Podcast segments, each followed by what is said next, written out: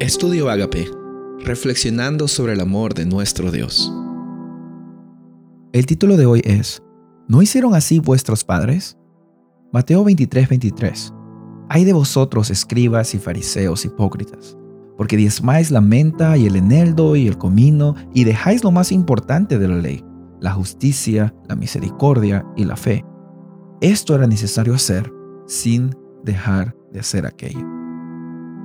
Nehemías en el capítulo 13 menciona de que él hizo una pregunta muy importante al pueblo. Le dijo, ¿y es que acaso los mismos errores no cometieron vuestros padres? Y nuestro Dios dijo, ¿no, no les enseñó que la mejor forma de vivir era vivir con Él? Y, Él les hace esa pregunta para que ellos reflexionen, porque en medio de cómo estaban olvidándose de Dios, en medio de quizás trabajar en sábado y, pensar en su propio bienestar, el pueblo de los judíos lo que necesitaban era quizás mirar un poquito hacia el pasado y ver cómo Dios los había protegido. Pero también en el pasado es que nosotros podemos ver también cómo es que los errores de los, del pueblo de Israel los llevaron a ellos a pasar consecuencias muy tristes. Y en nuestra vida también quizás tenemos que reflexionar en el pasado de cómo Dios ha estado interviniendo en nuestras vidas, de cómo Él nos ha sacado de tantas frustraciones y dificultades. Quizás hoy día todavía las tenemos, pero tenemos que recordar que en nuestro pasado lo que no podemos y no deberíamos hacer es caer en los errores que ya cometimos en el pasado. Bueno, nadie es perfecto y quizás en algún momento lo vamos a hacer y lo vamos a caer.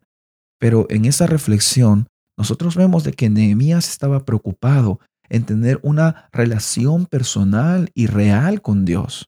Y que no se tratara solamente de, de guardar un sábado de una forma legalista, sino que sea una oportunidad en la cual el pueblo tenga un encuentro personal con Dios y deje las labores cotidianas del día a día y deje el estrés y deje el trabajo y deje el pensar en sí y en ganancia, sino que recuerden que si es que estaban allí, si es que estaban en una ciudad amurallada con un templo reconstruido, era porque Dios había permitido de que así llegara a ser. Y si Dios permite que tú estés en la situación hoy en la que tú estás, es porque Él te ha sacado y Él ha tenido una oportunidad para que tú sepas cuán importante tú eres para Él. Y no se trata aquí de, de tener un miedo a Dios, no se trata aquí de llenar una lista y decir ya cumplí, porque el sábado, guardar el sábado no consiste en tener una lista de qué hacer y qué no hacer y, pensar que cuando terminas esa lista ya tienes eh, el favor de Dios contigo. No se trata de hacer las cosas por hacer o pensar de que al hacerlas tu conducta va a hacer que llegues a tener salvación. Nosotros no somos salvos por guardar el sábado. Nosotros no somos salvos por hacer el bien.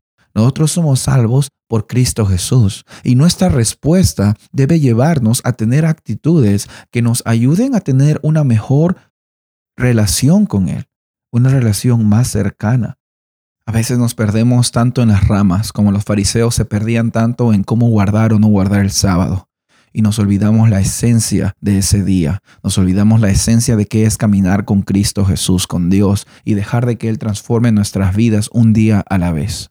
Un día a la vez es el llamado que nosotros debemos responderle a Dios, que el día de hoy sea un día en el cual tú decidas quizás mirar en el pasado y decir, Dios, tú has sido bueno conmigo, yo ya no quiero caer en los errores que he cometido en el pasado. Es más, esos errores me han traído muchas consecuencias negativas, muchas heridas, muchas dificultades, pero yo quiero ya no mirar hacia atrás solamente, sino mirando hacia adelante, quiero confiar de que tú vas a estar conmigo, de que tú vas a acompañarme y tú me vas a bendecir.